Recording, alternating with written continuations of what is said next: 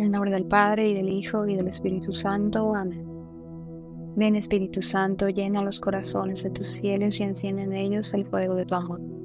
Envía tu Espíritu Creador y renueva la faz de la tierra. Oremos.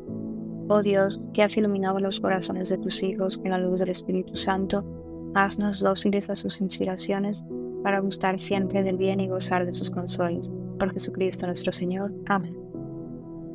Buenos días, yo soy Pilar Alcalá, desde Mérida, Yucatán, y esto es En Vela.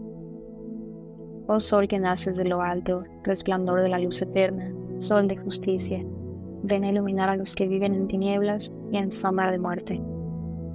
El día de hoy hablaremos de la gratuidad del amor de Dios, pues su amor es la razón por la cual somos y existimos, y es la razón por la cual Él lo sigue sosteniendo todo, porque no quiere la muerte del pecador, sino que se convierta y viva, y también porque su amor es la razón por la cual Cristo vino al mundo, haciéndose Dios con nosotros.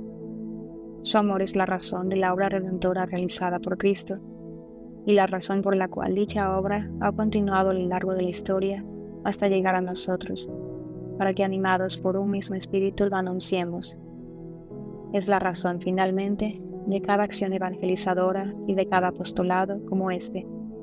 A través de estas acciones, Él nos habla, nos acerca a su corazón, porque nos ama. Así pues, me gustaría comenzar citando el Catecismo de la Iglesia, que desde el prólogo dice, Dios, infinitamente perfecto y bienaventurado en sí mismo, en un designio de pura bondad, ha creado libremente al hombre para que tenga parte en su vida bienaventurada. Por eso en todo tiempo y en todo lugar está cerca del hombre. Le llama y le ayuda a buscarlo, a conocerle y a amarle con todas sus fuerzas. Convoca a todos los hombres que el pecado dispersó a la unidad de su familia, la Iglesia lo hace mediante su Hijo que envió como Redentor y Salvador al llegar a la plenitud de los tiempos. En Él y por Él llama a los hombres a ser, en el Espíritu Santo, sus hijos de adopción y por tanto los herederos de su vida bienaventurada. Sí, Dios es infinitamente perfecto y bienaventurado en sí mismo y pura bondad en un grado incomprensible para nosotros, seres limitados. Perfecto en su omnipotencia, perfecto en su bondad, fuente perfecta de vida, fuente de todos los bienes, pero infinitamente más, misericordioso, pero infinitamente más, justo, pero infinitamente más, amoroso, pero infinitamente más. Y siendo Él el ser perfecto y el único bueno, como dijo el mismo Jesucristo, hizo todo perfecto y bueno por eso el catecismo de la Iglesia continúa diciendo, ha creado libremente al hombre para que tenga parte en su vida bienaventurada. Es decir, nos ha creado por ser infinitamente amoroso, generoso y bondadoso para que algún día, y si así lo queremos, y respondemos a su llamada, podamos participar, es decir, tomar parte eterna en su amor, bondad, vida, luz y todos los bienes infinitos e inimaginables. Por eso dice San Ireneo que el hombre es el receptáculo de la actuación de Dios, de toda su sabiduría su poder. Y si permanece en el amor, en la sumisión y en la acción de gracias a Dios, recibirá de Él aún más gloria, así como un acrecentamiento de su propio ser, hasta hacerse semejante a aquel que murió por Él.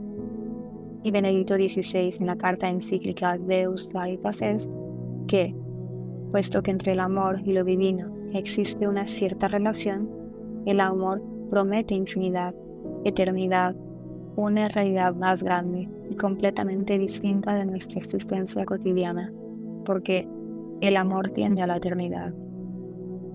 ¿Y qué le hemos dado a nosotros a Él para merecer esto? ¿Quién le pidió que hiciera esto con tantas criaturas?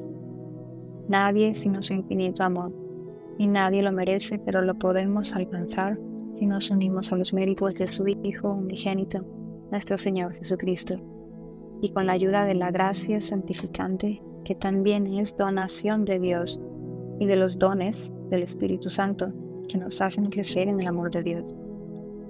Por eso desde el prólogo del Catecismo de la Iglesia Católica dice así, la vida del hombre conocer y amar a Dios.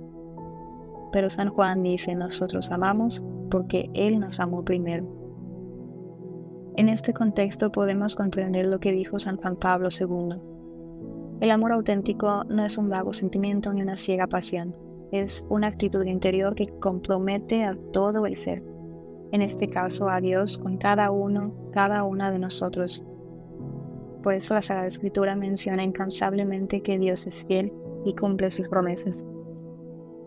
El amor también siempre está actuando, nunca está quieto ni ocioso, como dice Santa Faustina Kowalska. No es que consista en palabras ni en sentimientos, sino en acción. Es un acto de la voluntad, es un don, es decir, una donación del intelecto, la voluntad y el corazón. En este caso, repito, una donación que Dios hace de sí mismo. Es su sabiduría, bondad, perfección infinita, amor, etc. Por eso dice San Juan Pablo II que el hombre no puede vivir sin amor.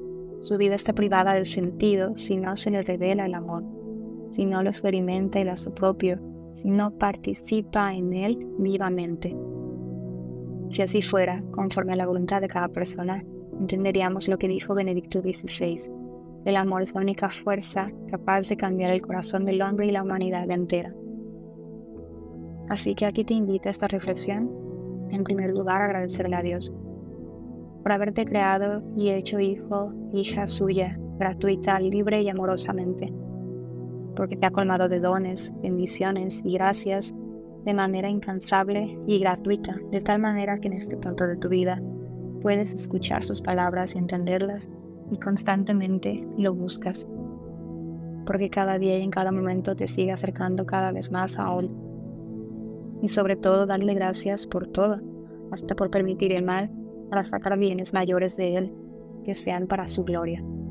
En segundo lugar, te invita a alabarlo, bendecirlo y adorarlo simplemente por ser Él quien es, independientemente de si te ha dado a probar sus dulzuras o no, pues los dulces espirituales que nos da con sus manos son incomparables con el abrazo eterno de sus brazos.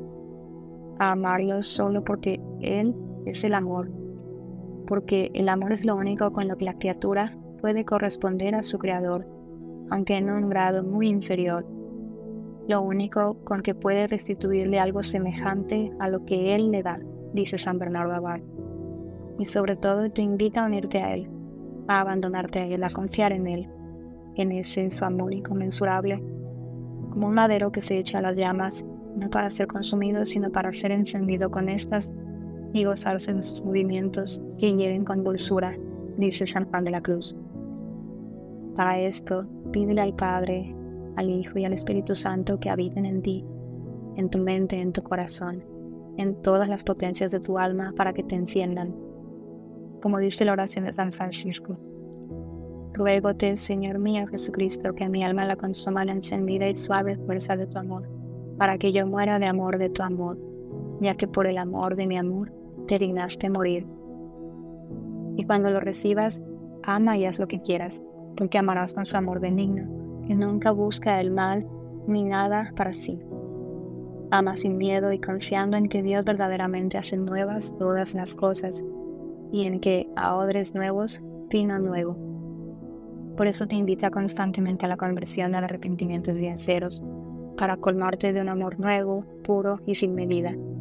Y ama sin límites, porque así como jamás nadie verá a Dios en la medida que es visible, así nadie podrá amarle en la medida que es amable o digno de ser amado, dirá San Francisco de Sales. Y porque, nuevamente, en palabras de San Bernardo, aunque la criatura, por ser inferior, ama menos, con todo, si ama con todo su ser, nada falta a su amor, porque pone en juego toda su facultad de amar. Oh sol que naces de lo alto, resplandor de la luz eterna, sol de justicia, ven a iluminar a los que viven en tinieblas y en sombra de muerte. Te damos gracias, Señor, por todos tus beneficios, a ti que vives y reinas por los siglos de los siglos. Amén. Cristo, Rey nuestro, venga tu reino. Reina de los apóstoles, ruega por nosotros. En el nombre del Padre y del Hijo y del Espíritu Santo. Amén.